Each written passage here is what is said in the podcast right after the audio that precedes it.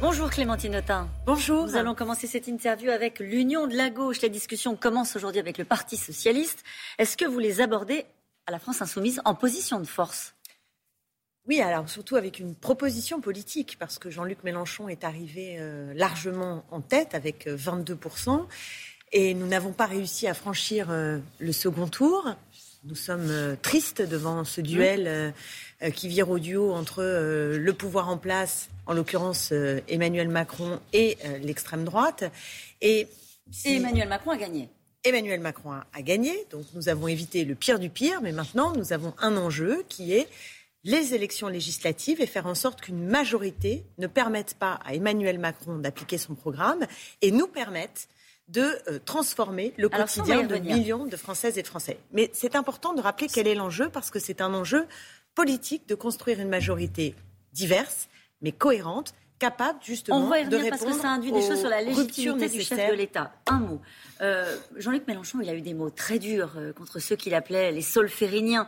Euh, pourquoi vous réussiriez en cinq jours à faire ce que vous n'avez pas réussi à faire en cinq ans? C'est-à-dire trouver des voies de passage, des voies de dialogue avec le Parti socialiste D'abord parce que le temps a passé, que les Français, par leur vote, ont aussi exprimé une préférence nette pour euh, le programme que nous avons porté dans l'Union populaire et que par ailleurs Jean-Luc Mélenchon, à l'issue de ce scrutin, a tendu la main avec l'Union populaire et que nous arrivons avec une proposition qui est une proposition euh, qui euh, met sur la table une cohérence de projet et qui dit aussi quelle est notre stratégie avec l'Union populaire. Et nous avons la volonté de construire une fédération et de proposer à nos partenaires potentiels de euh, bâtir ensemble Alors, cette fédération les conditions d'entrée dans cette fédération? Est-ce qu'il faut que le PS abandonne euh, ce qu'il a toujours été, ses convictions sur certains sujets, par exemple, qui ont été euh, difficiles à gérer entre vous, notamment la question de l'Europe? Ou est-ce que, ou est-ce que c'est une fédération qui, est, qui doit se faire sur le projet de la France insoumise, ou est-ce que vous allez faire des concessions pour mettre tout le monde d'accord?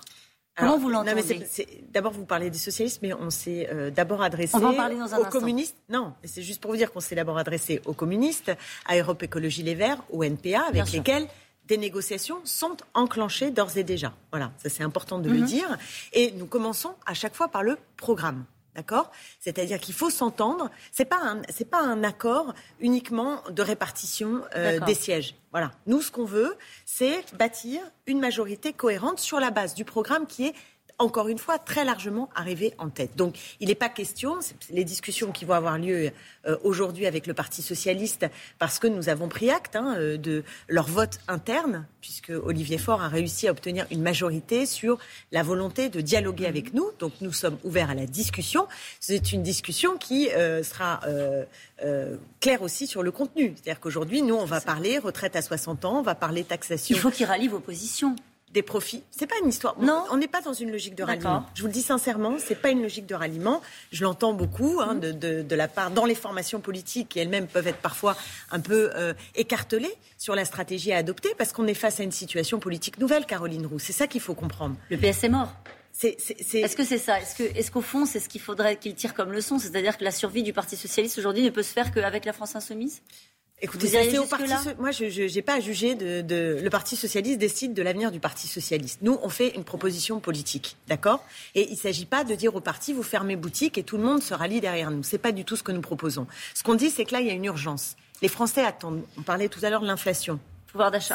Ben non, mais je veux dire, est-ce qu'on bloque les prix demain matin? Est-ce qu'on est capable d'augmenter le SMIC et les minima sociaux? Est-ce qu'on enclenche la transition écologique? Est-ce qu'on met en, mouvement une sixième république? C'est ça qui est sur la table. Donc nous, on dit, ça c'est oui, les bras sont ouverts. Oui, mais oui, les bras sont ouverts. Les bras sont, on va pas y arriver tout seul.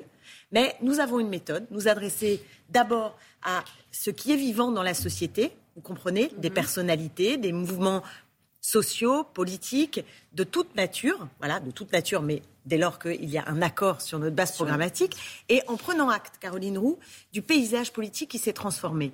Il y a trois blocs aujourd'hui. Vous avez un bloc euh, qui est un bloc d'extrême droite, vous avez un bloc d'extrême centre, et vous avez un bloc populaire. Est-ce qu'on est capable de l'élargir, de le faire grandir et de le conduire le 12 et le 19 juin à une majorité politique C'est ça l'enjeu. Yannick Jadot estime que Jean-Luc Mélenchon ne doit pas être le chef de cet attelage, de cette recomposition de la gauche. Ça complique la discussion bah, euh, J'avoue que je ne comprends pas très bien. Alors qui Euh, les urnes ont parlé, si j'ose dire. Donc, euh, qu'est-ce qu'on fait de, mieux que d'avoir demandé aux Français? Et les Français ont porté à 22% Jean-Luc Mélenchon en tête, quand les autres candidats n'atteignent pas 5%. Alors, quelle est l'autre méthode pour choisir qui pourrait être Premier ministre? C'est lui, c'est indiscutable. Je voudrais vous me semble que c'est le plus raisonnable, oui.